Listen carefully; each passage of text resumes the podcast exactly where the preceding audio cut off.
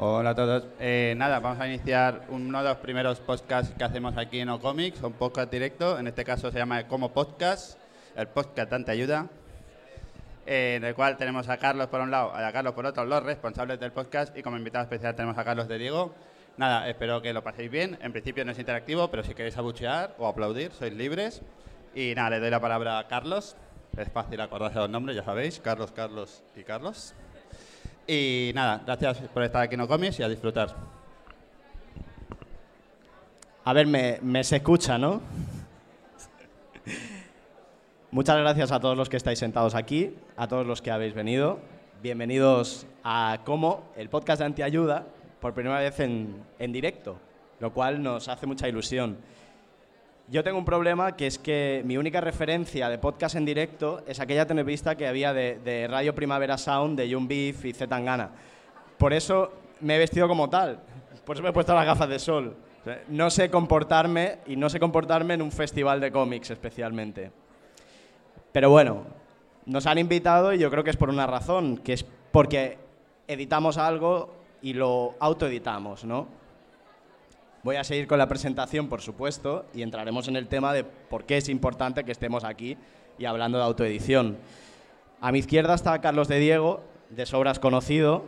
Eh, es, sí, sí, sí, es el de, el de Da Suiza.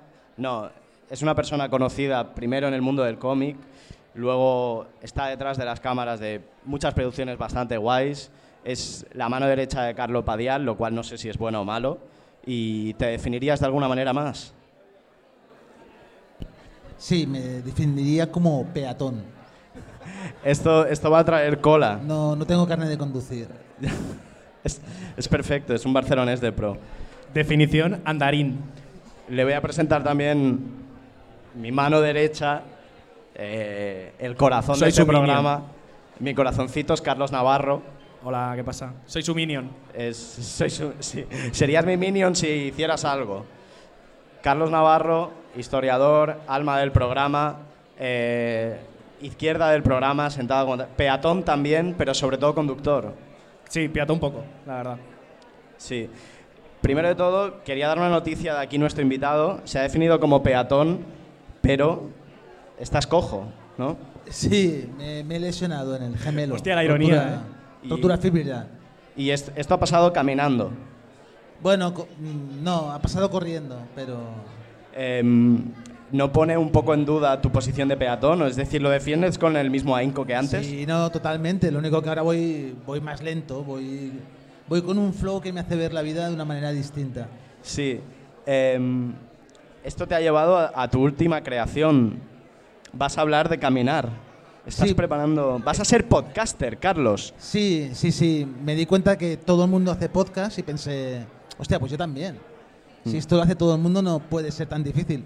Y es un podcast sobre, sobre el hecho de caminar, eh, pero no puedo grabarlo porque estoy lesionado. O sea, estoy esperando a recuperarme para, para grabarlo, porque si no sería un poco raro, ¿no? Un, un podcast de caminar, pero sentados en un bar, ¿no? Porque Sería muy largo, La persona no puede, no puede No, andar. Carlos, sería muy largo. Sería quizá. muy largo, sí, Porque, sí, claro, sí. a ese paso. Entonces, eh, en breve, pues, eh, en cuanto me recupere, eh, empezamos. Es muy buena promo que te hayas hecho daño por hacer un producto autoeditado. No, no, o sea, no, no hay relación en realidad. O sea, yo, eh, yo tengo una vida muy complicada porque al, al no tener coche, el trabajo me pilla muy lejos y me paso el día cruzando Barcelona varias veces, en varios sentidos, y entonces voy todo el rato persiguiendo a los metros, a los ferrocarriles, Mm. y escuché como que venía un, un- un metro y, y apreté a correr y ahí me, me lesioné. Entonces, eh, bueno, es totalmente congruente. o sea, estás, no- estás a la altura de Gaudí, eres un barcelonés de pro. Sí, casi, casi, sí, sí. Intentemos que el podcast llegue a, su, a buen término, ¿no? Efectivamente, en cuanto me recupere, ahí, ahí estaremos. Vamos al tema. ¿Qué te ha llevado a autoeditar esto y todo lo que en el pasado has autoeditado? Pues eh, yo empecé en los cómics hace muchísimos años y bueno, la manera de... Yo creo que la autoedición está bien para sacar los productos que, que, que quieres sacar y que no hay interés por, por las editoriales convencionales, ¿no? Entonces, eh, en el mundo del cómic es, es, eh, es un hecho que puedes hacértelo tú mismo. O sea, eh, lo dibujas. eh, yo estoy hablando de la época de los fanzines. Vas a una copistería, eh, le pides unas cuantas copias que necesites al señor de la copistería y, y las vendes y las distribuyes como, como puedas. ¿no? no tienes que esperar a, reuniones editoriales, etcétera, etcétera. ¿no? Eso en todo caso llegará después. Si lo que tú has sacado ha tenido algún interés y ha llegado a editores de verdad, te encargarán pues, los siguientes TVOs o, o lo que sea. Eh, entonces yo creo que es la mejor manera de empezar a hacer cosas. Si, si tenemos que estar esperando a que un editor eh, te edite un TVO o que un productor te produzca una película o una serie, te puedes quedar, eh, te puedes quedar calvo Bueno. de la espera, ¿no? Sí. Entonces, es, bueno, edítatelo, ¿no? Edítatelo tú mismo, eh, ponen ese producto en circulación y si despierta algún tipo de interés, pues eh, será más fácil que el mundo mainstream o que el mundo normal eh, te reconozca y, puedas editar los siguientes TVOs o las siguientes series o películas o lo que quieras. Claro, o sea, es que es el, el- para mí el punto de la autoedición es ese. Es en plan, no todo, o sea, las editoriales al final quieren cosas que vendan y que una cosa no venda no quiere decir que no sea interesante. Entonces, si tú crees que tu, que tu movida es interesante, sácala. Sácala, haces unas copias, vienes a un sitio como este, la vendes y a ver, y tiras, y tiras con eso hasta que te llame, yo que sé, Steve Berry y te diga, oye, te publico. Solo, solo lo veis. ¿Solo veis la importancia en el hecho de que sea un paso previo a una publicación más grande? Yo no, yo no, no lo veo nada. O sea, justo si te hablo de los principios cuando yo sacaba los TVOs, sí. Casi no había internet, era una cosa que quieres llegar a la gente, ¿no? Y entonces, eh, cuanto mayor sea la tirada, más gente te va a leer. Y al final haces, haces los TVOs o haces las cosas para, comunicar tus, ideas, tus, movidas, ¿no? Hoy en día, ¿no? Hoy en día realmente ha, cambiado radicalmente la situación con Internet y, y todo es autoedición en realidad. O sea, hoy no hace falta tener una gran productora musical para que tus temas se escuchen o no hace falta estar asociado a una red de, de radios para que tus podcasts se escuchen. O sea, hoy en día prácticamente todo es autoedición eh, todos los productos, ¿no? Y estoy hablando de, de- de muchos ámbitos, de- en ámbito audio- audiovisual también. O sea que la, la autoedición está más patente que nunca y además lo que ha conseguido es eh, no depender de, de este, de, de este otro mundo mainstream, ¿no? Eh, tenemos el caso, no sé, por ejemplo, Rigoberta Bandini no está asociada a ninguna mayor, a mayor. O sea, ella es eh, ella y su grupo son los dueños de, de su música y lo distribuyen y hacen lo que lo que mejor les parezca. No están con Sony o, o con quien sea. Eh, por eso digo que en el mundo del cómic de hace 25 años sí que era ese ese motivo ¿no? de, de llegar a más gente posible, de pasar como de un mundo a otro, pero con internet no hace falta. Eh, los youtubers, por ejemplo, no, no, no quieren salir en ningún sitio, no quieren... Yo trabajo en un grupo periodístico importante y no quieren dar ni entrevistas, porque no les hace falta. Porque piensan, joder, si yo tengo más seguidores en internet casi que, que este grupo, Ya. y en una entrevista me arriesgo a, a contestar algo mal, a no manejar el entorno, a no manejar el, el- el tempo de lo que quiero decir. Y voy a salir perjudicado en lugar, de- en lugar de, de- de ganar algo, ¿no? Mm. Yo creo que en nuestro ámbito también la autoedición nos permite tratar los temas que a lo mejor no están en la, en la diana de la actualidad, nos, nos permite seguirlos o nos permite como nosotros a veces ser de mal gusto, insultar, meternos con el poder, decir las cosas que no se escuchan en Prisa o en Radio Primavera Sound o donde sea. Creo que la libertad que da que las plataformas sean de acceso abierto es una ventaja porque podemos escuchar voces que a lo mejor de otra manera, con el esfuerzo, con los contactos que harían falta para llegar a tal o cual sitio, no se escucharían. Y para mí, por eso eventos como este son importantes. Aquí hay gente diciendo cosas que las siente y a lo mejor no hay otro espacio mainstream donde las puede decir. O sea, la, o sea, para ti la autoedición es que te puedes faltar. Sí, vale. sí. Vale, Eh, vale, no, no, está bien también, o sea, cero eh, problema. Es decir. importante. No, no, sí, yo soy muy faltón también. Pues ya está. Sí, me parece y- bien. Y, puedes faltar incluso a, a aquel que, normal- que normalmente va faltando por la vida. A los chulos del momento. Les puedes faltar. Sí, sí, sí. Está bien. El otro día nos metimos con Jordi Wild. Jordi, Jordi Wild, además de autoeditor y, y un jefe, pues yo qué sé, tiene que haber alguien que se meta con él, pero con su físico. No, a la no, sí, hay, alguien que se mete con Sí, él. eres No te tú. preocupes. Em, Aparte, no, no, aparte de, aparte de mi persona, hay más gente que se mete con él, pero no pasa nada. No vamos a sacar este tema otra vez, dos veces la misma semana, no, ¿eh? no, no, no. Hay que, hay que, hay que controlar el ira. Tengo miedo de que me pegue Jordi Wild. Sí. O sea, esto es así. Vamos a ir entrando un poco en el. Vamos a hablar un poco de ti, ¿no? A la hora de, de autoeditar, yo entiendo que hay una chispa, una llama, algo, algo que por primera vez te dijo: soy un narcisista total, voy a hacer una cosa y voy a publicarla porque soy el rey del mambo. ¿Te pasó algo así? Bueno, eh, no, bueno, así como una iluminación, quieres decir. Sí, como de. En plan, llevo dibujando, ¿no? He creado. Porque crear, crea todo el mundo. No es exclusivo de la gente que viene aquí. Pero no solo eso, sino dices, he creado, voy a crear algo más que va a ser cerrado y lo voy a publicar. Bueno, en el caso, en mi caso, fue algo bastante natural. Eh, yo dibujaba y, y compraba TVOs en, en una tienda que se llamaba Newton, todavía existe. Y ahí nos juntábamos varias personas que también dibujaban, que hacían cosas, que estaban empezando. Y de manera muy natural hicimos un, un fanzine. El dueño de la tienda se llama Ferran, se llama Ferran, vamos. Ya no, ya no tiene esa tienda, pero se sigue llamando Ferran. Eh, editó un fanzine y nos dijo, oye, vamos a colaborar, vamos a sacarlo. Fue todo muy, muy natural. Y a partir de ahí entregamos las páginas, era, era un fanzine de, de fotocopia, se llama Alan Smithy. Eh, era un bien, fanzine muy, bien, muy, bien. muy loco. Mm. Y, y empezamos a colaborar ahí. Y en un momento dado, cuando ya ves que tus páginas salen eso, fotocopiadas, que la gente los lee, las lee y tal, sí que yo, por ejemplo, hice otro. Empecé a hacer unos fanzines míos, o sea. Pero no fue, no fue, no hubo, no hubo iluminación. no ¿Creasteis hubo- vuestra no propia hubo. escena ahí? Es una mini escena, ¿no? Con gente muy interesante, como Santiago Sequeiros, un, un dibujante extraordinario. Eh, o Díaz Alcaraz, que tiene una mano fantástica para el dibujo. Hubo una escena muy underground, muy, muy, muy underground, pero también muy bonita de, de disfrutar y, y muy divertida. Es la típica escena que a los 5 años se, des- se autodestruye por drogadictos. En plan, de repente empiezan a consumir mucha cocaína todos y se pelean entre ellos y hacen unas movidas locas. No, no, No, Era- éramos muy pobres, o sea, Claro. no había dinero para... no había dinero para cocaína, Para ¿no? nada, Como no. nosotros, Lo- literalmente Lo más nosotros. normal es que es compartir novia, así se destruyen las amistades. Mucho, En mucho más rápido que con la cocaína. ¿Eh? Mucho más rápido que con la cocaína. Es- Vale, vale.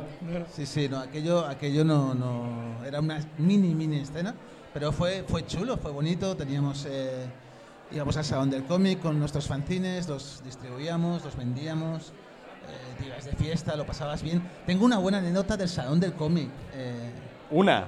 tengo muchas, pero tengo una que pensando hoy en salones, luego si queréis me preguntas y... Tírale, ¿eh? Explícala. Dale, dale, O sea, por favor. Era, era, o sea, vosotros, no sé si conocéis a Torbe, Torbe es un... Por supuesto. un delincuente, un eh, actor porno. Pero Torbe, antes de ser Torbe, se llamaba Ignacio y tenía una revista de cómics. Eh, publicaba una revista de cómics donde yo, yo colaboraba. De- claro, yo qué sabía. o sea, yo Eras ya- menor. Era, yo, le, yo le entregaba las páginas, las páginas de TVOs y él las publicaba, le pasaba la factura y no, y no cobraba. Y estuve colaborando en varios números y en el Salón del Cómic un día me lo, me lo encontré y le dije, hombre, ¿qué, qué pasa, Ignacio? Que tengo voy a muchas dar". facturas incobradas y tal. Me dijo, no te preocupes, Carlos, porque eh, yo ahora vendo un montón de, de revistas y cuando tenga el dinero, nos, éramos varios que no habíamos cobrado, bueno, éramos todos que no habíamos cobrado, cuando tenga el dinero venís a tal hora y yo os pago a todos. Vale, vale, perfecto. Y fui a, a- a cobrar y me dijo, no, no, me han, me han robado las revistas, me han robado las cajas. De las Era broma. Menudo Eh, bucaque, ¿eh? Te hizo. Hizo- sí, sí. A todos. Cero Claro, sorpresa, yo- la verdad. yo entonces no era, no era actor porno, no era, no era, no era delincuente. Era no solamente un enano asqueroso. Era un, sí, un tío que te timaba, o sea, que no te pagaba. Un, Claro. Es que también, también te digo, la, la zona de los fanzines del Sound del Cómic es un poco el pasaje del terror también, ¿eh? Depende del año. Pues yo recuerdo gente atacándote para que le compres su fanzine, que está bien. O sea, hay que vender al final, pero a veces se ponen como violentos de más. En plan, Sí. te Entonces- violentan mucho. Yo- claro, yo- yo- mi sorpresa fue un día viendo internet mis cosas, como encontrarme a este señor diciendo, hostia, pero ¿qué es esto? o sea, es un shock muy grande, como de, este tío me debe dinero. Exacto, y todavía me debe dinero. Sí. Este tío me debe, me debe, me debe mi dinero y está aquí. mm, Ya, ya, y ni siquiera le cosas. puedes acomplejar con el tamaño de su pene. Ya lo ha enseñado a todo Claro. el sí, mundo. sí, no, no. Sí. Y no, ¿no te has planteado ir ahora a cobrarle la deuda? No, no En plan, me lo he 2022, planteado. enviarle un DM por Instagram, en plan, Si te oye, imaginas, ¿no? O sea, ¿te acuerdas era de muy mí? Poquísimo dinero, pero. bueno, pero tu dinero, al final. ya, ya, sí, sí. Además, ahora sí que, Que maneja. son mil o dos mil pesetas, ¿no? Algo así, yo creo. Pero que me lo paguen pesetas. Claro. Claro, No, claro. No, era- creo que ya eran, ya eran euros, ¿eh? Esto, creo, ¿eh? No lo Bueno. sé, no estoy seguro, pero es igual, que me lo paguen pesetas. ¿Dónde está esa escena? Ahora he calculado que son 20 años que hace. Como Sí. los 20 años del euro. Más o los menos. García. Claro. Uf, Entonces. ¿dónde está esa escena ahora? ¿Qué queda de ello? ¿Siguen dibujando? Al- ¿Todos? ¿Alguno? Hay, hay de todo, hay, hay, hay de todo. O sea, no sé, por ejemplo, Sequeiros está de ilustrador en el mundo, ha sacado un TVazo el año pasado, maravilloso, que lo, lo recomiendo a todo el mundo. Eh, Dida que está haciendo monólogos. Eh, hay gente, te, te hablo de los que conozco. Eh, creo que Ferran se jubiló. Eh, Torbe está en la cárcel. Torbe creo que no sé si está en la cárcel o. pero Torbe, no, no. Pero no- queda no muy bien de escena, tío. Partícipe en esa escena. Eso es, era- eh, eso es como el revista- rap en Chicago, tío. Lo de, lo de Torbe era una revista de verdad, era una revista con ISBN, era una revista. Era el mainstream, imagínate tú. Y, y Carlo pues está haciendo, escribiendo y haciendo series y es la única. Carlo y Didac somos los únicos que mantengo el contacto. Ahora, ahora me, me he encontrado con Albert Montaigne, eh, que sigue haciendo unos TVOs maravillosos. Sí. Él, él estaba ya como en otra clase, era como, Buah, este tío sabe mucho, este tío es muy bueno, este Ya tío, este tío le va a ir muy bien. Y la verdad es que, joder, le ha ido increíble. Eh, cualquiera de los TVOs de Albert es una maravilla, no, no tienes que elegir. Y mola que, que se baje aún al fango por aquí, ¿no? Sí, bueno, está en el festival de al lado. O sea, yo me he enterado ahora que hay como dos festivales. Estamos Hay en el pequeño. El 42, que es como de literatura fantástica, ¿no? Sí, sí. Que está justo en la nave de al lado, y este que es de cómics. Claro, a partir de 20 páginas ya es literatura fantástica, no un cómic, ¿no? Supongo. Es que de hecho, a mí cuando hemos llegado en la puerta, me ha parado. Me ha Está, parado está aquí, eh, le puedo saludar. Sí, está ahí, lo tomamos viendo desde aquí. Estamos hablando de usted. En el, en el podcast no se ve, pero lo estamos viendo Sí. ahora. Exacto. Sí. Pues Es magnífico. Cuando, he llegado aquí, eh, me ha parado a la puerta un fulano y me ha dicho, ¿tú eres Carlos, el de cómo? No sé qué. Y le digo, sí. Le digo, ¿qué has, qué has venido a vernos? Y me dice, no, es- he venido al festival de al lado, pero me he escapado un momento. Y me lo quedo mirando en plan, ¿qué quieres? ¿Que te la agradezca? ¿Que has venido de rebote o qué? Y, y luego ha dicho, no, ya, luego me paso si eso. No está aquí. No ha venido. No está aquí. Un Esa persona, Eh, un desgraciado. No pasa nada, no pasa nada. Vamos No, a no. hablar del proceso creativo. Eh, la locura creadora. ¿De ¿Sabes? La locura creadora. Cuando, cuando tienes una idea, eres un, eres un creador loco, rollo, me voy, a, me voy a olvidar que tengo mujer e hijos y una vida normal y voy a encerrarme aquí a hacer algo. Bueno, no, no. Es una excusa, ¿no? En realidad, para encerrarte en el cuarto, ¿no? Claro. O sea, es como, bueno. Yo tengo un, tengo un cuchitril donde hago mis cosas y es como, guau, no, no, no, no entréis, no entréis porque tengo mucho trabajo y estoy mirando páginas de videojuegos en, en el ordenador. Sí, La- tú- El 80% del proceso creativo es hobby consolas, vida extra. tú conoces la ley, de, la ley de Parkinson. Luego, luego Vandal. Claro. Luego vuelvo otra vez a, a hobby consolas por si Y a dar vueltas, ¿no? Pero eso no es un poco, no es un poco la paternidad ya, esconderte en una habitación hasta que se hacen mayores y ya Por van supuesto, solos. sí, sí, todo, todo viene así. Y, y es muy bueno porque a veces, a veces no, a veces tengo que trabajar, tengo vídeos que entregar o tengo cosas que hacer.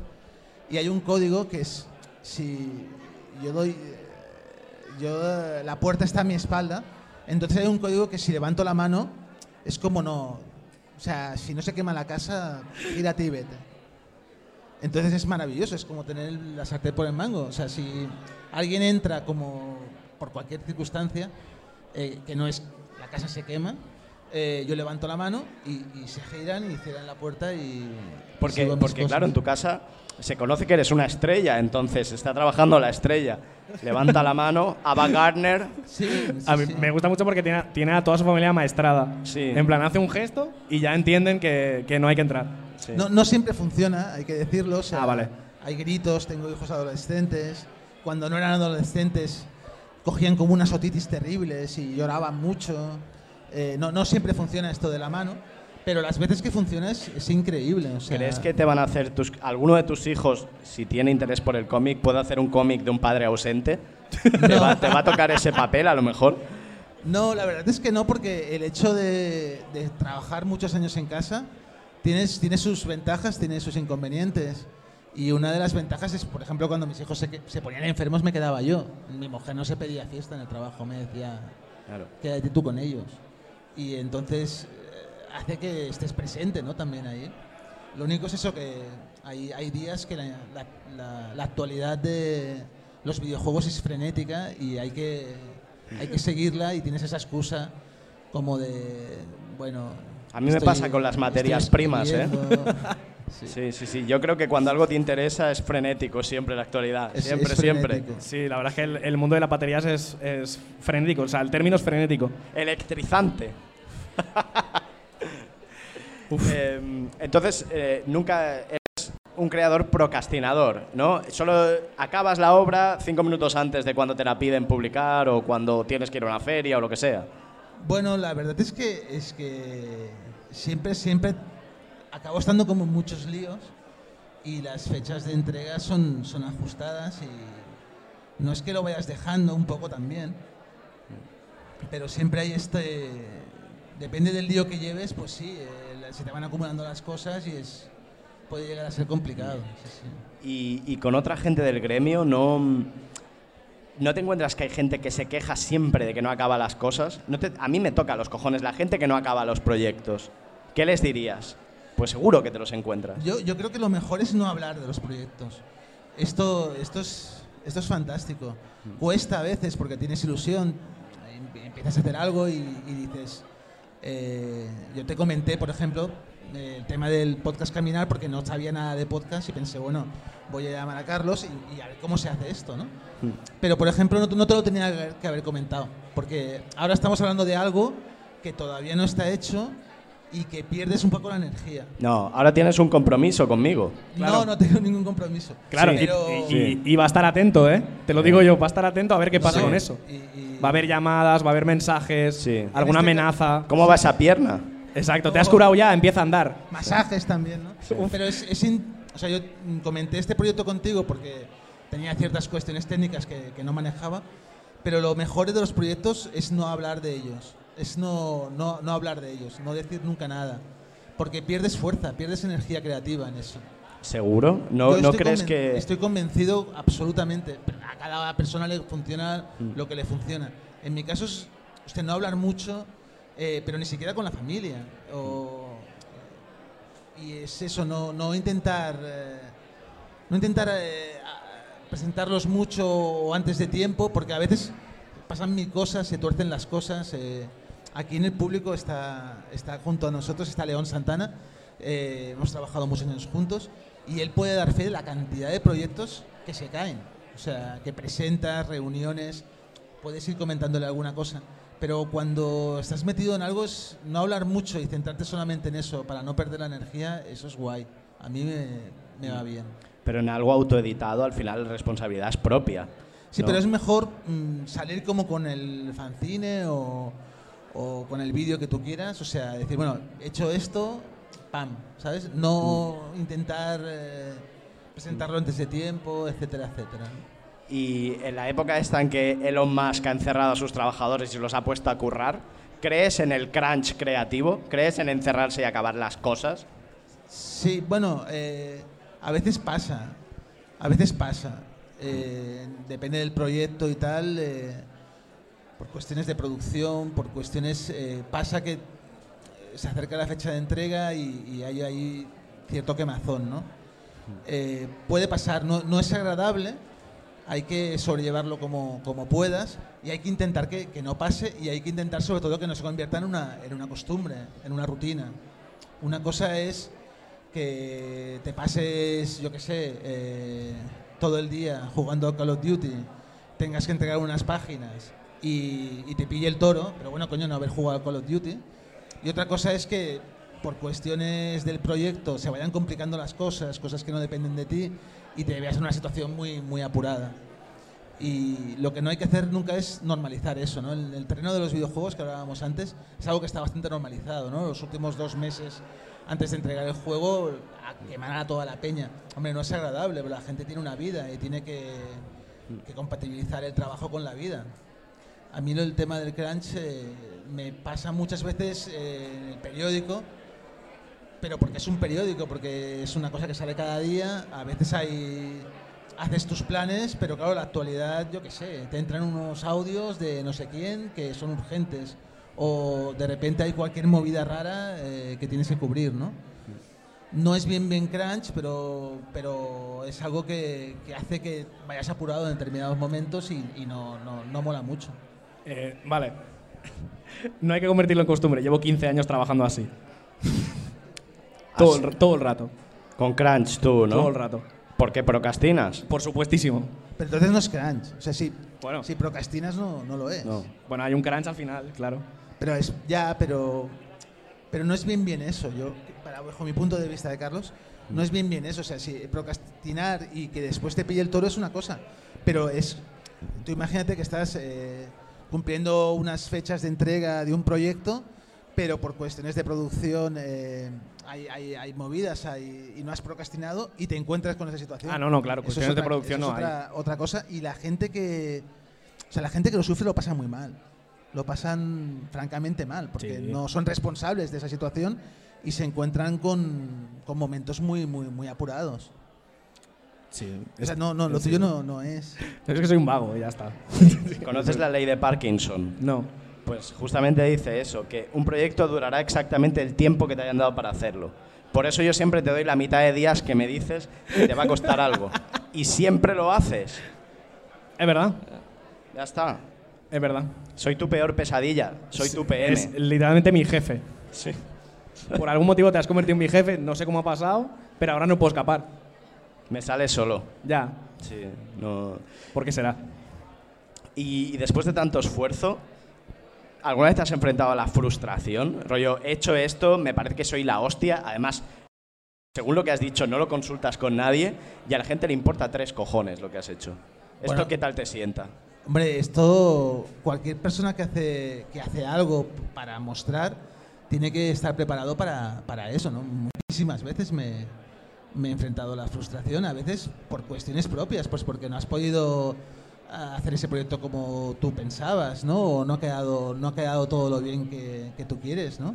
Esto es algo que es, que es natural y que hay que saber, o porque no has podido hacerlo, porque en un momento dado estás luchando por hacer algo y se cae por cualquier, por cualquier chorrada. O sea, eh, no, no se va a hacer porque no sé quién se ha casado. Y dices, ¿qué, qué, qué? ¿Una boda? ya, pero ya, o por cualquier, cualquier excusa. Y, y el hecho de sobrellevar las frustraciones es muy importante para cualquier persona que haga, que haga algo creativo. Y al revés también ha pasado. Por ejemplo, en la época de, en la época de, de Playground, estábamos llevando el vídeo en Playground y hacíamos vídeos virales extraordinarios que tenían millones de visitas. Era una locura. Y, y había días que pensabas, hostia, este vídeo me ha quedado muy bien, esto es un hit, es como lo mejor que he hecho en mi vida, lo voy a petar porque, porque lo están petando los otros vídeos que estoy haciendo y este es evidentemente mucho mejor que los anteriores, a, a mi criterio. Lo publicabas y, y no lo veía nadie.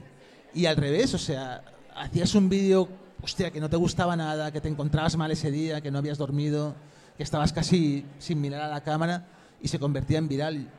Eso también es la gracia del asunto, ¿no? El, el el no saber nunca la sal de la vida, no saber nunca cómo van a funcionar las cosas, ¿no?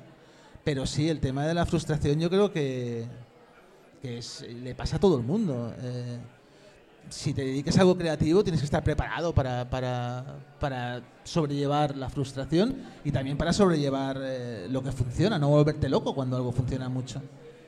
Y, y hay que estar preparado para venderse y venderse a un algoritmo, por ejemplo?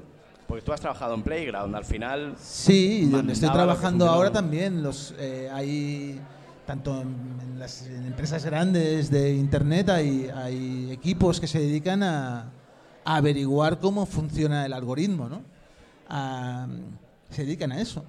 Eh, ver cómo funcionan las acciones que se hacen desde la empresa y cómo el algoritmo las interpreta y cómo las, eh, las distribuye, etcétera, etcétera. Hay gente que no- se dedica a, estudiar esos algoritmos cuando los, en todas las empresas grandes, cuando los tienen más o menos estudiados, que saben cómo funcionan, cambian el algoritmo, o sea, lo cambian radicalmente y todo lo que funcionaba entonces eh, deja de funcionar y hay que volver a empezar. Pero también creo que, que el algoritmo está muy bien, pero que, que los contenidos, o sea, si el contenido está bien, el algoritmo no te lo para, ¿no? Eso, eso, es, eso es chulo también de ver. Es de Llorica, ¿no? Quejarse del algoritmo. No, no, ni Estos muchísimo. son los cinco trucos con los que facturé 100.000 euros con fanzines. A ver si viene la gente, ¿no? Sí. Pues Funciona así el algoritmo. Sí, sí, justo, Sí, ¿eh? Sí, sí. Claro. Mira, mira cómo, mira cómo funcionó. Wow, ¿eh? A ver, no, no tenemos fanzines. No, no, ya está. No tenemos 100.000 euros tampoco. ¿Eh? No tenemos 100.000 euros. A lo mejor entre los tres juntamos 100, ¿no? Te- bueno, bueno, habría que verlo. Es un orden de magnitud, eh, o tres. Eh, la frustración. La, eh, me La ves- frustración. Me ves frustrado. Te veo, que, te veo cojo. Ya, bueno. Pero ¿qué tiene que ver? O sea, cosa con la bueno, otra? pero también habla de, de una vicisitud que has tenido. Querías hacer un podcast de caminar, te has quedado cojo y tú sigues adelante. Es Me- poético. Me he lesionado, no me he quedado cojo. Mira, yo no sé si volverás a caminar. Hombre, he venido No, aquí pero caminando. bueno, pero con el bueno, pelo- por a ver, favor. o le añades drama al podcast o será otro podcast de un tío hablando. Segui- según según mi, mi doctora, son dos semanas más de. de- Sin podcast. No va a perder el pie, Carlos. O sea, no. No sé. Que no vas a perder el pie, no. O sea, va- está No, todo bien. no. Es que le ha intentado añadir un, un dramatismo forzado aquí raro. A que- ver, imagínate, ahora a lo mejor eh, esto cambia el ritmo de tu programa. ¿Quieres perder tú próximo. un pie? Que es- Si mejorara nuestro podcast, yo me quito un pie ahora mismo. ¿Tú qué harías? ¿Qué harías? Por, o sea, Yo- ¿por, qué, por qué haces esto del podcast? ¿Cómo? Yo, eh, porque soy un narcisista, Sí. principalmente. Porque Sí, soy sí. narcis- Porque a mí me gusta que me escuchen, a mí me gusta hablar. ¿Qué, qué- qué 100%. hay detrás de esto? ¿Qué digo? Si, si puedes abrir un libro y leerlo. Pero si lo hago yo es puramente y después de una reflexión. Porque estoy completamente zumbado. Eh, Así es. ¿Y tú, Carlos? Eh, ¿Otro Carlos, Carlos Rubio? ¿Por Eh, a, a mí me, yo me, arras- me arrastró. Sí. A mí me arrastró, literalmente. Sí. ¿Tú conoces la historia de los dos niños esos que secue- uno de 10 y otro de 8 y secuestran a un niño de 3 y lo tiran a la vía en el Reino Unido? Sí. Yo soy el psicópata que manda y, Y él, yo- es, y él es el niño que secuestra al otro porque yo se lo he ordenado. Totalmente cierto, es que no, no puedo decir nada. Sí. Es verdad. De hecho, me- ya me ha insinuado alguna vez que se cuesta un chiquillo para una movida. Y yo de momento me estoy resistiendo, pero no sé cuánto más voy a aguantar. En cierta manera, tú hoy eres nuestro niño y estás cojo. Estoy- La verdad es que es estoy mucho más lesionado. fácil que un niño. Claro. De hecho, habría que hablarlo. Exacto, sí, sí, sí. Estoy lesionado, pero. Pero bueno, aquí está León Santana que me defenderá. Creo yo, eh, no sé. Sí, se ha dormido. no le interesa nada, tu cojera. Ah, sí que le interesa, sí. ¿Cuántos. em, ¿Te ha gustado el formato podcast? Es una, una curiosidad. ¿Lo has probado? ¿Has grabado uno, dos o.? Eh, ah, no entiendo la pregunta. me o sea, Es no- decir, ¿qué te ha llevado a ti a grabar algo en audio? ¿Crees que es el formato de moda? ¿Crees que Sí, tiene.? yo creo que es el formato de moda. Hay, hay una parte, hay una parte como de. Yo no soy un gran oyente de podcast. Escucho, pero no, no, no soy un gran oyente. Y hay una parte también como de, de pensar. eh, o sea, está todo el mundo haciendo podcast. Esto no puede ser muy difícil. No puedes tener FOMO. No puede tío. ser tan difícil No. como grabar un vídeo en el que, joder, eh, sales, te llueve, eh, la cámara no sé qué. Tiene que ser más sencillo. Y es, es guay descubrir que hay maneras más sencillas de, de comunicarse. Y por otra parte pensé, tampoco quiero hacer cualquier podcast, no, no, o sea, no hacer algo porque se pueda grabar no, no tiene sentido. Pero pensé, hostia, el podcast este es de se me ocurrió la idea de, caminar, que es, es un podcast donde eh, tendrás unos 10, 12 minutos de introducción y luego vas con alguien andando por la calle y comentando un poco, un poco las cosas, desde eh, lo que surja en la conversación y pensé, no es nada original ni muchísimo menos, pensé, hostia, me interesa hacerlo en formato podcast, es mucho más sencillo que hacerlo en, en formato vídeo. Eh, ¿Y por qué, no, por, qué no, por qué no lo hago? ¿no? Bueno, pues ¿por qué no lo hago? Porque me he lesionado, pero en cuanto esté bien, pues eh, me meto a ello. Bueno, ya veremos. Sí, Todo, todo sea que te cures pronto. exacto, sí, Por sí, favor, esperemos que sí. quiero desearle una pronta recuperación. Por- Sí, le, deseamos una pronta recuperación. Es que está todo Sí, el rato, todo el rato pasa, bueno. A sí ver qué pasa con ese pie, no sé qué. Por favor. Después de pasar por estos temas, la locura de la creación, la procrastinación, la, frustración, el reconocimiento, de, ¿vives de ello? ¿Realmente afirmarías que te mola mucho que te reconozcan que haces algo bien? Bueno, eh, yo creo que nadie vive del reconocimiento. Vives de dinero, ya, ya. O sea, viven de, de otras cosas. En mi caso tampoco creo que sea una persona en absoluto conocida. Eh, salgo poco en los vídeos, soy una persona muy tímida, el hecho de estar aquí delante de gente me, me provoca como cierto malestar que con el tiempo intento que intento dominarlo, controlarlo hasta, hasta cierto punto. Me cuesta porque soy una persona tímida en público y el reconocimiento yo, yo no soy una persona conocida, objetivamente. Eh, Bueno, a ver. a veces voy por la calle y me ha pasado, por ejemplo, de ir con mis hijos pequeños, con de cuatro años, y escuchar un grito muy fuerte, Papá Noel te como la polla. Y pienso, hostia, es- me han conocido. Esto es del vídeo de Venga Monja. Claro. Y como tirar con los niños y no girarte como del rollo de... mis No soy Papá coño. Noel, es junio. Prote- como, "Papá protegiéndolos. Noel, Sí. Que te como la polla. Y es como, bueno, no sé si me mola mucho. En este caso en concreto. Y no te jode que te reconozcan, es decir, has hecho mucha otra obra, has hecho obra puramente que de autoría tuya y se te reconoce por el vídeo de Papá Noel. ¿Eso Bueno, jode o porque eso siempre pasa, ¿no? Se te reconoce por, eh, por lo que sea, ¿no? No por lo que tú quieras que se te reconozca, ¿no? Los vídeos de Venga Monjas eh, funcionan muy bien. Tienen un público también muy entusiasta, eh, que ya se ha hecho mayor junto con los, con, con los Venga Monjas, ¿no? Tienen un público muy, muy entusiasta que se dedican pues a gritarte por la calle. Es, es bonito también que, que lo hagan. Y, y insisto en, lo primero es eso, que yo no soy una persona, no me considero ni lo soy una persona conocida y a lo mejor que puede pasar que, que si a lo mejor te conoce alguien de otros ámbitos no, no te dice nada, o sea, no, eh, no te va a gritar, eh, son gente más eh, centrada quizás, ¿no? se espera? Eso espero. Pero ya te digo, eh, eso está bien. Yo soy una persona tímida, me gusta que ir en el metro y que nadie te vea. A y- tu velocidad. A mi velocidad. Claro. Va a ser más lenta a partir de ahora. Pero no, no me considero en absoluto alguien, alguien conocido, no. No, no. Pero, pero bueno, en algún momento algo habrás hecho que la gente habrá dicho, ole, ole, tal. Bueno, vas haciendo tus cosas y vas llegando a un- Esto nos lo contaba Jorodowski, ¿no? Una vez que vino al Salón del Cómic. eh, hay, hay, hay gente que con cualquier cosa que haga conecta muy bien con, con el público de manera muy inmediata, muy, muy, muy fuerte. Y hay otra gente que igual es porque hace cosas más personales o, por lo que sea. Es como una cebolla, ¿no? Va, va ampliando los, los aros de...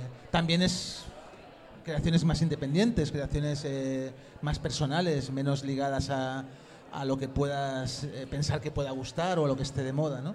Y vas creándote un público poco a poco, ¿no? Eh, que es un público minoritario, más fiel, un público que te, que te va siguiendo y que lo, lo interesante es ir ampliando eh, y que te apoyen y que, y que consuman lo que, lo que tú hagas. No me gusta el, consuman lo que tú Comprar, hagas, comprar, ¿no? sí, ¿no? No, bueno, espero que, que- que Sí, sí, puedan sí. llegar a tus, a tus creaciones. ¿Qué, qué consejos tienes tú para eso? Eh, no, yo quería, quería preguntarte a ti si a ti te gusta el reconocimiento.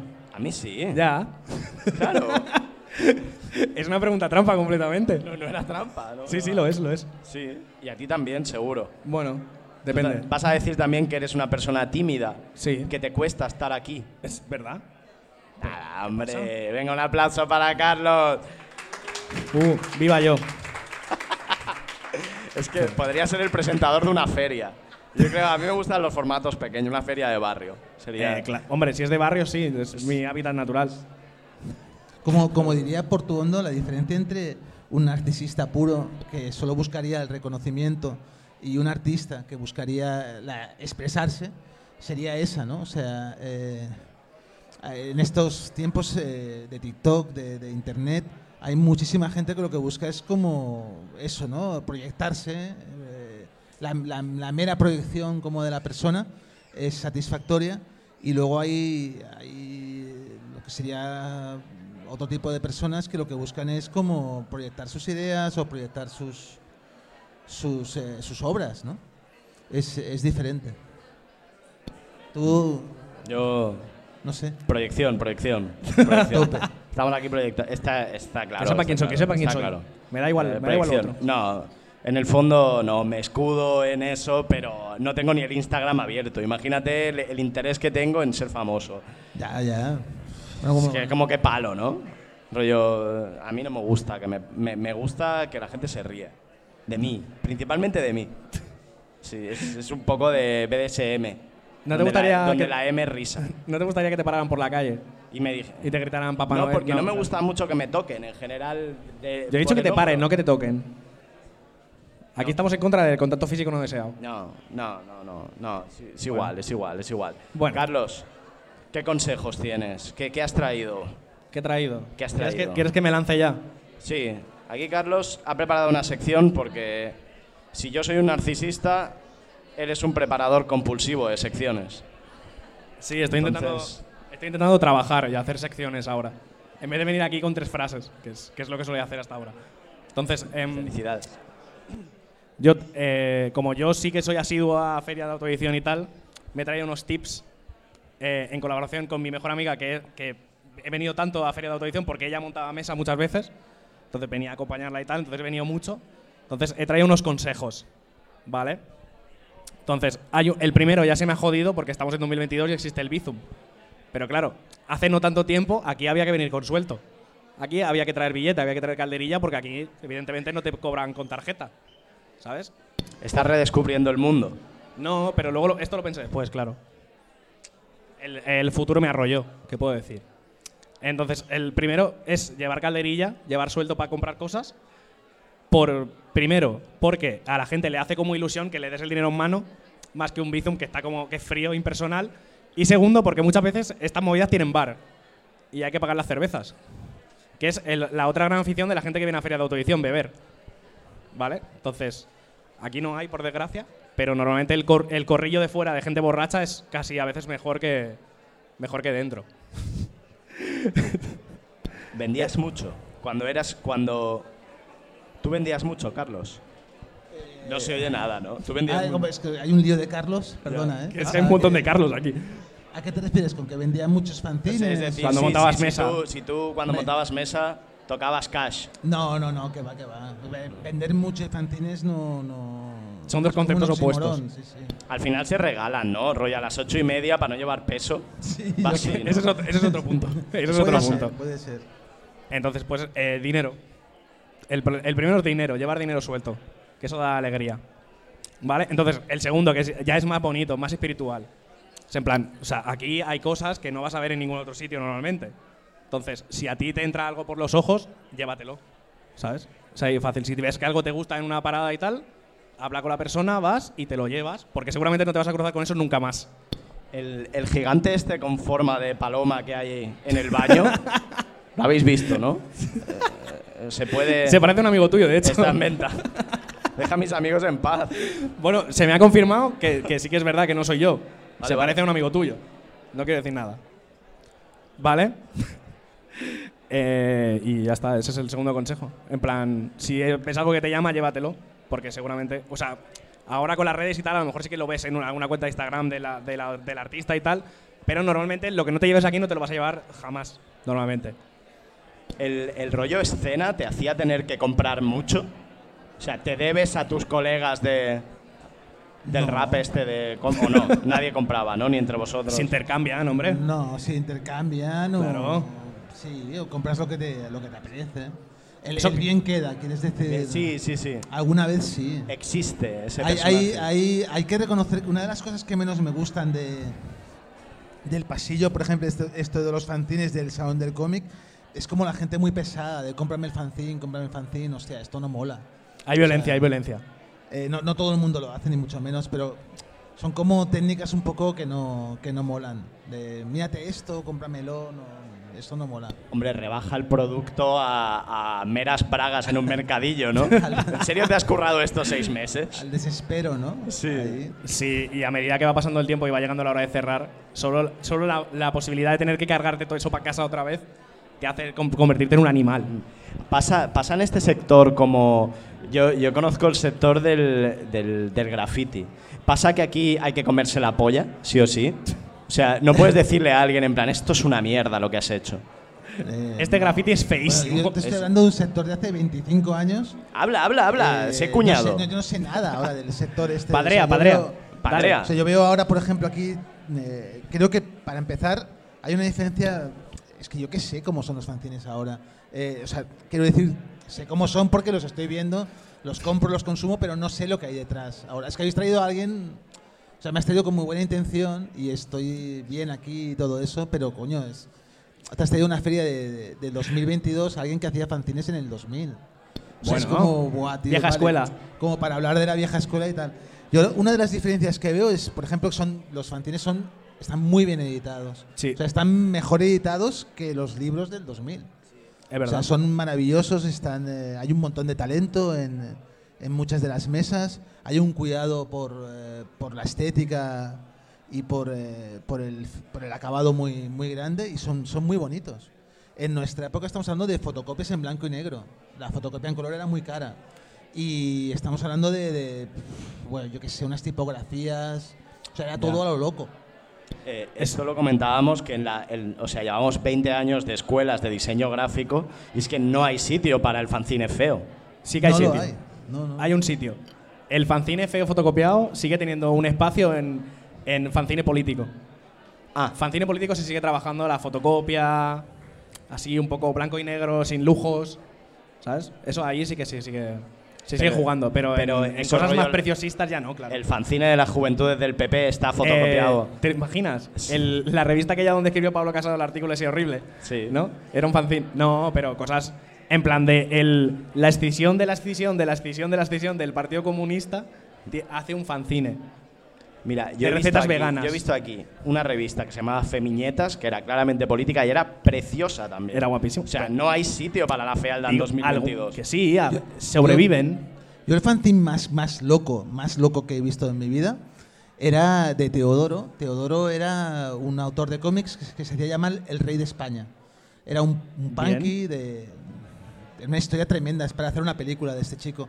Era un punky que creo que era de Logroño, que venía a Barcelona a hacer fanzines y hacía unos tebeos maravillosos, muy, muy, muy bonitos, unos fanzines muy, muy chulos, eh, de humor así muy, muy potente, pero de línea clara, muy cuidada. Y entonces en el, salón del cómic trajo un fanzine que, que tenía su mierda. Había puesto su mierda en el, en el fanzine, la había plastificado, había plastificado el fanzine y veías como el fanzine tenía una, una capa marrón. No, esto, es- esto es real, esto no, no te lo puedes imaginar. Y estaba vendiendo su fanzine con su mierda. Claro, ¿qué Es que pasa? claro. Que el jueves, el jueves bien, pero el, el- el- el sábado hay mucha gente en el salón del cómic, hay mucho calor. Y aquello era como, hostia, aquí huele a mierda. Y el tío era como muy orgulloso de, es mi mierda, es mi fanzine Claro. de mierda. Es que una cosa que te permite el fanzine es la performance. Claro, adelantó a Abel Dauphin Este- 20 años. Este nos adelantó a todos por, por, Ya, ya, ya. por la izquierda o por la derecha, no sé, soy peatón, no sé cómo coño se adelanta, pero nos adelantó como por el, por el sitio donde no se puede adelantar. Claro, claro. Luego lo, lo bonito Este es el también. fanzine más loco, ¿eh? Que, Es que, que- hombre, es bastante loco, la verdad. Luego también lo que me gusta es cuando, cuando una editorial normal intenta implementar algún tipo de movida así loca, queda como el culo. Porque, por ejemplo, yo recuerdo una edición de Sandman que llevaba como arena en la portada. Y era absurdo, era una estupidez y era feísima además. Entonces, intentaron jugarla y no les salió bien. Entonces, eh, la, la fantasía, dejásela a- al fanzine mejor. El gotelé para las paredes. El gotele para las paredes, efectivamente. Entonces, continuamos con los, con los tips. Entonces, eh, luego también hay partistas. O sea, no solo para gente que viene aquí a mirar. O sea, si tú eres artista y montas, montas mesa por primera vez, lo suyo es que te des una vuelta, hables con la gente, hagas amigos. ¿Sabes? Porque esto al final te tiras aquí ocho horas y esto es bastante. co- Si te quedas tú solo, es bastante coñazo, la verdad. Es un ambiente de gente tímida esto. No, no te creas. Si ya has visto que te acercas a un stand y te hablan. Y Hombre, puedes, más mantener tío. puedes mantener conversaciones. De hecho, en el tiempo que llevamos aquí hemos hablado sobre Kevin Smith, sobre el metaverso y alguna cosa más. O sea que esta gente es abierta. Entonces, em, hay que hacerse coleguita, de, sobre todo de la gente de la mesa de al lado, que es la que te vigila cuando vas a mear, si vas a por un café, ¿sabes? Todos estos rollos. Me, me gusta que te sepas las teorías sin haber publicado un fanzine nunca, ¿eh? Pero que he venido mucho. Que mi amiga, mi amiga Seidi ha montado un mesa muchas veces y yo venía aquí a hacerle compañía, a traerle café. El policía de los fanzines. Eh, estaba guay porque a veces cuando me sentaba detrás de la mesa se pensaban que lo había dibujado yo. Que era como, los miraba como... ¿Me has visto con cara de tener algún tipo de sensibilidad artística? No. Lo siento, te equivocaste. Y, y eso, hay que, hacer, hay que hacer amigos. Y no solo por eso, sino porque además te, te lo vas a encontrar. Porque esta gente se, re- se suele repetir, suelen montar mesa en varios sitios. Entonces es mejor que tengas amiguitos para echar la tarde, ¿sabes? Y algún archienemigo también, que eso siempre está guay. Claro. En un- una persona a la que odiar. Que eso es lo que más une, al final. Entonces, eso es, eso es un punto. Entonces, luego, otro punto para los artistas es en plan, cúrrate la mesa. ¿Sabes? O sea, todos sabemos que la gente que viene aquí son unos tiesos y, y vienen aquí que se han gastado todo el dinero en su fanzine y tal, pero coño, ponle, ponte unos LEDs, una pizarrita, cookie, un algo, ¿sabes? Entonces, ni que sea para vender, porque es que si no, Aquí no ha fallado nadie. no, ¿eh? no, esto, está, esto está increíble, esto está precioso, mira. Es- Mira, mira, mira, mira qué maravilla. Hay unas luces ahí, una cosa verde, fosforita. Fagoch. Mira, ¿eh? Eh, hay que, hay que decir lujo. las cosas fuertes. Lujo. Hay lujo. Entonces, em, claro, cuando en mis tiempos, cuando yo era joven Sí. y venía a estos sitios, era, era, había currado, pero en plan, con un cartón te hacías un aparador, Pero da rabia a la gente que echa de menos la parte cutre del pasado. que no es cutre. Es cutre, tío. No, Marta, Marta Stuart es cutre. ¿Eh? Marta Stuart, la señora esta que hace movidas, eso es cutre. ¿Para ti? No, no, es cutre. No, que me lo enfado del- ya, ¿eh? Lo del cartón hoy en día es cutre. Marta Stuart Por hace eso cosas no con lo tiene cartón. nadie. Hace cosas con cartón, Marta. Pasa que el cartón te, co- te cobra 50 euros por el cartón, pero es cartón al final. Cartón no. En contra de enemigos del cartón. No, tío. No. Es que no te parece bien nada, tío. Entonces, eh, vale. Siguiente, a ver si este te parece bien, porque yo ya no sé. Entonces, el siguiente punto. Eh, o sea, hay que hacer amigos, hay que venir aquí a pasárselo bien, porque al final vienes a pasártelo bien, pero hay que vender también. Ni que sea, para lo que hemos dicho, para no tener que ve- volverte cargado a tu casa. Entonces, si tú te quedas detrás de la mesa así mirando al suelo, no vas a vender un cagao. ¿Qué tienes que hacer? Pues eh, darle, un poquito a, darle un poquito al marketing, ¿sabes? Dos por uno, tal. O no. Eso, ¿no? O venderlo normal también, sin, sin arruinarte más de lo que ya estás, ¿sabes? Entonces, esto es complicado porque hay gente que no se da bien vender. A mí no se me da bien, por ejemplo. Yo, yo te diría, tengo esto, me lo compras. Vale X, X dinero. Moneda de curso legal, ya está. Entonces hay que esforzarse un poco, hay que ponerse y yo qué sé. Y al final no hace Eras- falta... Tú eras buen vendedor, ¿no? Un pésimo vendedor. Pésimo vendedor. Sí. Porque no eres como. mm, no, he Era un hecho poco- esto. pff. Yo me lo A imagino ti un te, que- poco... te queda bien lo de. pff, mm, No, son 10 pavos. Yo me lo imagino un poco como, como Yo es una que- cerillera. Yendo ahí en plan, comprarme yo de hecho cerillas. no- nunca he tenido mesa ¿eh? en un sitio de estos. ¿No has montado mesa nunca? Nunca he montado mesa. Ni, ni Montaba compartida. mesa y yo dejaba los fanzines y... No, es- es como de. No. mm, te queda bien. Es una actitud vital que yo no sé hacerla y te queda súper Una bien. desidia No. increíble, en plan, yo te lo dejo ahí, véndelo tú, ¿sabes? Luego me das el dinero. No, Son 10 no se, pavos. no se dio la circunstancia y como tenía colegas en mesas, pues, pues lo dejaba. Bueno, te ahí. ahorrabas, te ahorrabas pagar la mesa. Claro. Sí, no sé. Suda de la mesa. No, hombre, Así, no. en plan. A mí, me, a mí me gusta mucho el underground del underground, que es la gente que va con el fanzine en mano a. Cómprenme este fanzine. Que van dando vueltas, que esos son los que se ponen violentos. Bueno, Scram, ¿no? También. Scram también lo hacía así, ¿no? Sí. Iba con el carrito y Exacto. sus cómics autoeditados. Claro, ¿no? pero Kramer la Cramp y esta gente. Ya, ya, eso sí. Y hay gente que se pone violenta y además te está intentando vender un churro, que es como, bueno, yo qué sé, ¿sabes? No, pero aquí la gente es muy educada. ¿eh? No, no, aquí esto es increíble. fantástico. No, es- no. Todo, todo buenas conversaciones, todo stands muy bonitos. Hay muchos pelos de colores. Sí. También es muy bonito. Eso está. Yo no, no voy a ser una persona que yo critique los pelos de colores, la verdad. No, no, ni yo tampoco. A mí me encanta. Da un poco de pena que Ojalá sea ya tuviese todo pelo tan bonito, para, ¿no? Para metérmelo aquí un... que Ojalá da, tuviese pelo, ¿no? Eso es lo- pelo. No hace falta seguir la frase. que te No, da pena. No hace falta decir, ojalá tuviese pelo para pintármelo de rosa. No. O sea, si a mí me dijesen, te damos pelo, pero te lo tienes que pintar de rosa ahora mismo, joder. Ahora Te lo firmo ya, ¿no? Pero ya la frase se queda en ojalá tuviese pelo. Ya está. Bueno, Ojalá. ¿crees que hace falta pelo para Tuviese publicar un pelo. fanzine? Para vender un fanzine hace falta pelo. Hace falta pelo para todo. Sí. Hostia, Claro, es verdad. esto es una cosa, vosotros, vosotros eh, claro, la gente no, no, no ve. Esto me gusta mucho, eh, me gusta mucho que me invites al podcast para decir esta frase, ¿no? La gente no nos ve, la gente no nos escucha. Sí. Esto yo, yo lo digo por la radio. La gente no lo ve, pero se están dando de hostias aquí al lado, en la radio, ¿no? Eh, no, no dicen. Pero eh, la gente no nos ve, pero joder, es que tenéis unas matas de pelo bastante, bastante buenas. Es que. Hay buen pelo, hay buen pelo. Es que si no, no puedes subir en Spotify, tío. Mira Jordi Wild. Mira- antes, mira. antes. ahora ya no, ¿Has claro. pensado que quizá para el programa Caminar tienes que ponerte pelazo en Turquía? No, no, no, no. Que el programa se llame Capilar. No, no, no. No, pero he pensado que, joder, Y no estaría. te- os propongo aquí ahora que estamos. A ver. que nos escucha, usted hace un, un programa sobre la calvicie. ¿Cómo ser calvo? Joder, yo Eh, quiero ir a ese programa. eh, pero yo soy medio calvo, Sí. que es lo peor. Si eres calvo, pues ya está. Pero si eres medio calvo, como que te quedan cuatro. Hostia, es como. No eres de los nuestros, pero tampoco eres de los otros. ¿no? Semi- León eh, Santana se va. se tiene va. un problema, tiene un Sí. problema capilar. Lo ha llamado Blacktoven Eh, otra vez. Es una incógnita en internet, siempre aparece con máscara, pero ahora, ahora se ha ido, no nos escucha. lo Futuro calvo, después. futuro Está clare- calvo. Está clareando Pero no le mucho. digas eso, pero no Sí. digas eso. Está clareando mucho. Tú Ya- también un poco, ¿eh? Ya, yo tengo entradas. Es, es como la excusa de futuro Pero o sea, calvo. yo todos- Aprovecho eso para proponeros esto. O sea, si hacéis uno de cómo ser calvo, yo, yo quiero ir. Por Vale. supuesto, estás invitado. Solo, o sea, dos horas, tres, tres horas hablando de pelo. Como tipo Jordi Wild, Sí. seis horas. Además, ahí sí que. Sí. Incluso porque cuando me pusisteis venir era como el rollo de, hostia, yo no sé si pinto mucho, eh, pero en el de, de cómo ser calvo pienso, joder, sí, ahí sí. Mira, en el público tenemos un médico. ¿Conoces algún cirujano plástico que ponga pelo? ¿Algún? Es que Hostia, conoce a mira, cuidado, mundo. eh.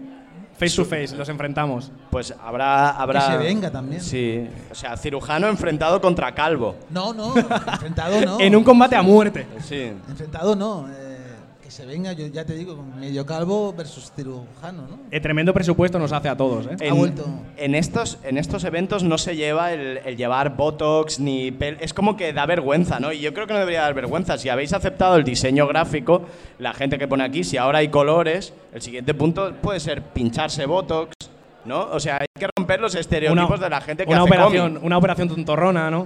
¿eh? Una Claro. operación tontorrona, en plan, me he puesto Un- pómulo. Un, Foxy Eye. Un Foxy Eye de, de- y publicar así. Pues nada, he acabado el fanzine y me he puesto pómulo. ¿Qué problema hay? No, hay? no hay ningún fanzine de cirugía plástica. Perdón, gente que hace fanzines. De un momento- fanzine de cirugía plástica. Que tú hay, sepas. hay muchos, lo que pasa que mm, están muy bien editados. De Eh, hecho- la edición de estos libros de cirugía plástica valen mucho dinero y te los dan allí en la clínica, hay, hay muchos. o sea, Claro. Al igual no es estaría otro- guapo Otra, otra distribución. Un fanzine de cirugía plástica, pero con trozos de gente. ¿Eh? Con un fanzine de cirugía plástica con trozos de gente. En plan, que te ponga la foto de lo que se ha hecho y un trozo. Sí. En plan, coleccionable. Pero hay un tema de. Ahora con el tema de la reafirmación de género, por ejemplo, se habla que Elon Musk se ha gastado más pasta que otros trans en reafirmarse como hombre. que de qué va él metiéndose. Metiéndose con, con gente que es trans, en plan, Joder, oye, eh, es- vaya hemos vuel- hecho lo mismo tú y yo. Vaya vueltecita, ¿eh? No, claro. No, es verdad. Lo mismo le pasa a Jeff Bezos. De hecho, seguramente sí que habrá de cirugía estética. De hecho, esto me da muy bien para enlazar que eh, en, en España existe una fanzinoteca. Hmm. En Valencia, que son una gente que recopila y cataloga fanzines. Y de hecho tienen un podcast que se llama Banalizar Fanzines, o sea, B-analizar fanzines, que está bastante guapo. Tienen un proyecto súper chulo. Y es eso, y es eh, catalogan fanzines. Claro, ¿qué pasa? Que los fanzines son prácticamente infinitos. Básicamente, cualquier persona puede hacer un fanzine. Entonces, deben tener un follón ahí que flipas para catalogar todo, claro. Sí, sí, pero pregúntale si hay de calvos y de cirugía estética. Seguro. No me cuentes tu historia de Seguro que fanzines. hay. Ahora te, te lo paso, te paso el Instagram y lo preguntas tú, De acuerdo. ¿vale? ¿Qué más puntos tienes ahí? Hay que hacer muchas cosas para venir a una feria. Solo si me- has ido a entrar por la puerta. Eso tú. Claro, y el resto Bueno, pero hay gente que viene a hacer más cosas, joder. es que te gusta ir por la vida con una cantidad de normas. Abrevia ya. Que solo me queda una, tranquilo. Venga, va. Vale, la última es, eh, como asistente, eh, hay que traerse una bolsa para llevar las cosas. Importante. Para Anda. llevar todo ese, todo ese fanzine que te llevas a tu casa. Entonces, esto es, es, un, es un gran momento para eh, un poco fardar de tote bag. Que es, aquí se trabaja mucho la tote bag. Si te- puedes mirar, va a haber muchas. La tote bag es un- una bolsa infame. ¿A ti te gustan? No, ni me gustan ni me disgustan. Yo- yo no lle- llevaría- yo no llevo porque llevo mochila. Yo no llevo, no puedo llevar porque porque yo soy árabe y un árabe con una tote bag es sospechoso. Perdón. Es peor con una mochila. Pues claro, Te lo digo yo que claro, sí, ¿eh? claro, claro, claro. Con una mochila y nervioso en un metro es Es complicado, ¿no? Sí. Pero la tote bag no engaña, porque mira, mira qué fineza. Aquí se ve lo que se ve lo, si llevas algo que haga luces y explote, se ve desde fuera. Voy a, voy a meter mi frase. Eh, desde casa no lo podéis ver porque es un podcast, pero Hay- Carlos, Carlos Rubio tiene una tote bag de color negro con una, Con un una gato. Tela, una tela maravillosa, muy fina, y hay una ilustración de un gato eh, con cuernos y una cruz invertida, tipo satánica, dentro de un círculo. Así es. Así es. eres muy buen presentador de podcast. Muy ¿eh? bien descrito, eh, la Sí, verdad. ¿eh? Joder. Está muy bien. Entonces, eh, yo quería aprovechar para sacar la vergüenza de la gente de las tote bags y hacer un sorteo. Ahora. Que creo que no va a salir bien. Ole, ole, sorteo y Vale, ¿quién, ¿quién que esté prestando atención ha traído una tote bag aquí? Cero unidades. A ver, buah, Dos, vámonos. Na- Dos. Ya está, por dos personas. dos personas. ¿Alguien tiene una tote bag por ahí? Mira, Mira. acércate, acércate. Acércate un momento. Pero esta es una tote bag de lujo, ¿no? Bueno. Esto no cuenta. Joder, muy no, buena no, tote bag, no, ¿eh? No, no, no. No, Es- no. No, no es una tote bag. No, no lo es. Es Eso te ha costado mínimo favor. 25 Es de marca, pavos en un es- es- chino, esto- ¿eh? esto es un bolso. Qué pasada. Es, es un bolso. A ver, pero teniendo en cuenta que hay escasez de tote bags, yo creo O sea, que la- se puede colar. Pero bueno, ¿no? como no ha venido nadie más, por favor. Acércate, sí. acércate. la- Sí, sí, eh, esta También, es la de- también, también. Jeje, acércate. well Eso, played, eso well es una tote bag. Para la gente que nos esté No escuchando no la desde empu- no casa la empuje, no sea mala sí, gente, y no hombre. pueda ver el podcast, la, la chica número uno ha traído una Vale. tote bag de marca. ¿Qué marca es? Vale, vale también. Eso cuenta, eso cuenta, cuenta Eh, más. es- Es de Explica que es pana. una- Es sí. una tote bag de pana. Es, es de invierno. Tote bag de invierno, no claro. Muy bien jugada, es verdad. La chica número 2 ha traído una tote bag de editorial GG. Es, Muy bien. Es clásica, negra con dos Gs en blanco. Joder, qué bien describe esta persona, eh, increíble. La gente que está en casa escuchando y no. No, no, está muy bien. Sí, entonces ya está, solo hay esta, solo hay se ha traído esta tote bag, ¿no? Y aquí, ¿qué, aquí qué tote bag? más. A ver. Aquí, la, la pareja médica. La, pareja, la ah, pareja médica. Lleva la tote bag dentro del bolso. Sí. Es muy raro. Esto es un poco trampa, ¿eh? Te voy a decir. trampa. Pero lleva chapa. Lleva chapa Lleva y esto, chapa. esto ya da muchos puntos. Vale. Tote, bag de diseño. Entonces- tote bag comprada la Costa Brava. Tote bag con chapa da, ya Un es lo poquito, más, ¿eh? lo Un más. poquito, esa, esa ya no es de fancineros como de moderno Sí, un pero, poco. pero mm, que se nos van las chicas. eh, No, no, a esa la Hay conozco. que mantener el interés de a, esa dos la, personas a esa la conozco yo, no te preocupes. Sí. para el consorteo. Eh, Vale, pues eh, viendo. Vamos a desnudarnos rápidamente, que mantener el interés. Tío, lo que haga falta. Esto iba a ser una competición de tote bags, pero vi- viendo el plan, pues eh, cada uno se va a llevar una taza. Y ya Pues está. venga, no, no te vayas. Que No te vayas, que falta tienes una un regalo. Sí, tienes un regalo. a ver si Claro. te piensas que te paripe de gratis. ¿Conoces, Oye. ¿Conoces cómo el podcast de Antiayuda? sí, lo conoce. Lo conoces, Y me ¿no? conoce un a mí. poco. Me ahora, conoce a mí. ahora lo conocerás en forma de taza. Entonces, voy a apagar el micro y voy a repartir. No, pero ¿vale? llévate el micro y. Llévatelo, llévatelo. Hay un cable, Pregúntale el algo. cable es muy corto, hombre. Llévatelo hasta- Sí. Bueno, un aplauso para la chica de la camiseta de niña polaca que se lleva una magnífica taza de cómo. Ahora, eh, está todo el mundo mirándome. eh, explico esto para la gente. Porque nunca ha habido un derroche de, de falta de vergüenza en una, eh, en una convención de cómics como esto que ha pasado ahora. Estáis a tiempo de enseñar más tote bags. Hay premio. De repente la feria, ¿no? Sí. La feria de. A ver, a ver. No. Señala. ¿Qué lleva ahí? Esta no es tote. Eso tiene un montón de correas Tiene- y movidas, tiene- eso no tiene- vale. tiene- O sea, es que es increíble. O sea, Pero, pero, ¿de qué vais? Si quieres la taza, Porque, pero, si quieres tío, la taza te la damos, o sea, pero, no es pero difí- la hemos dado ya a esta chica de la no es, tote no es difícil. O sea, Una tote bag, es ojo, esto, eh, ¿vale? que han- Sí. nos han Sin pana, sin correas, sin movidas, Una tote ¿vale? bag de pana y una tote bag con un como con un una especie de Es que para se- la gente que lo está escuchando en casa. Es que se trabaja Una aquí, especie se- de bolso cruzado. Se trabaja a un nivel aquí que yo no entiendo, tío. Sí, sí. Yo, espera, yo esperaba mucha gente más tirada, la verdad. Pero da- dale la taza. Bueno, eso, eso. Dale la taza Sí, también. Están sobrando tazas. Es que tengo una caja en mi Ojo. casa entera. Mira. Venga, va, también. Venga, ala. va. Ven aquí. De Bowman repente, es, de repente eh, esto ha dejado de ser un podcast, No se ha convertido vayas, en una vayas. feria de la taza. No te vayas. eh, La feria de la taza. Bueno, yo, yo conozco a Bowman desde hace muchísimos años. Ha montado este tinglado del O-Fest. Es el primero, el primero que haces. Es el tercero que haces. Eh, es el primero, el primero que vengo. Eso puede ser. Pero porque sabes que soy medio autista y, y voy muy, a muy pocos sitios.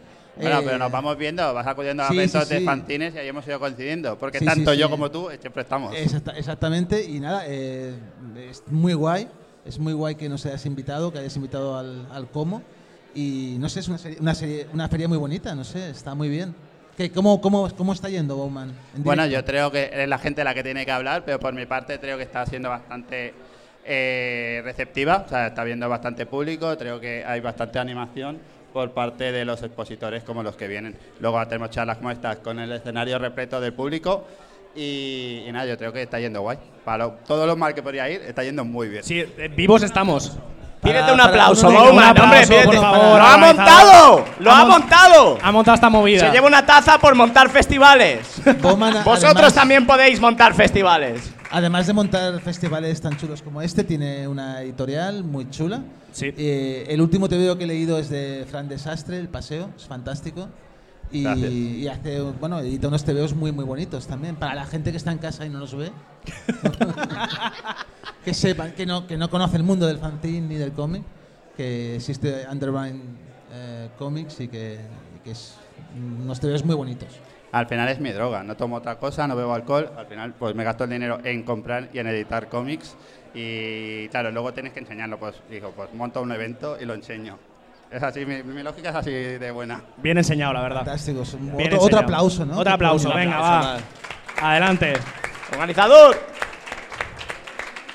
¿Y Y, qué? bueno, pues esa era mi performance. Señores, ha habido unos regalos de tazas aquí, se ha hablado de la creación, se ha hablado algo de podcast. Te tenemos que dar las gracias otra vez, Carlos, por ser nuestro padre, por hacer de padre en este programa de tanto en cuanto. Sí, bueno, gracias a vosotros por invitarme. Cuando quieras. Cuando Es tu quieras. ca- el es tu próximo- casa. El próximo hablará de pelo. Perfecto. Invítanos tú a caminar. Yo ya te dije que Uy, yo te invitaba a palear. Joder. Eh, sí, es verdad, pero no, no, no, no, no voy a ir. No vas a ir. Ya te lo dije que- yo Ya, si, ya, ya. si me quieres invitar al de caminar, avísame con tiempo para prepararme físicamente. No, más que nada porque nado muy mal y, y he visto tus vídeos y he pensado, joder, ahí no me meto ni loco. Si es un flipado, que no es nada. ¿eh? Sí, sí, Bueno. yo no- es por una cuestión, De no acuerdo. sé, no salir ahí como ahogado. Pero que agradezco mucho la... No pasa nada. Yo te no espero en la nada. orilla. En la orilla, si es hablando contigo, espérame que iré. Pues venga, cuando quieras. Muchas gracias a todos por venir. Muchas gracias. Y nada, Gracias. a comprar. Venga, eh, dejad la pasta.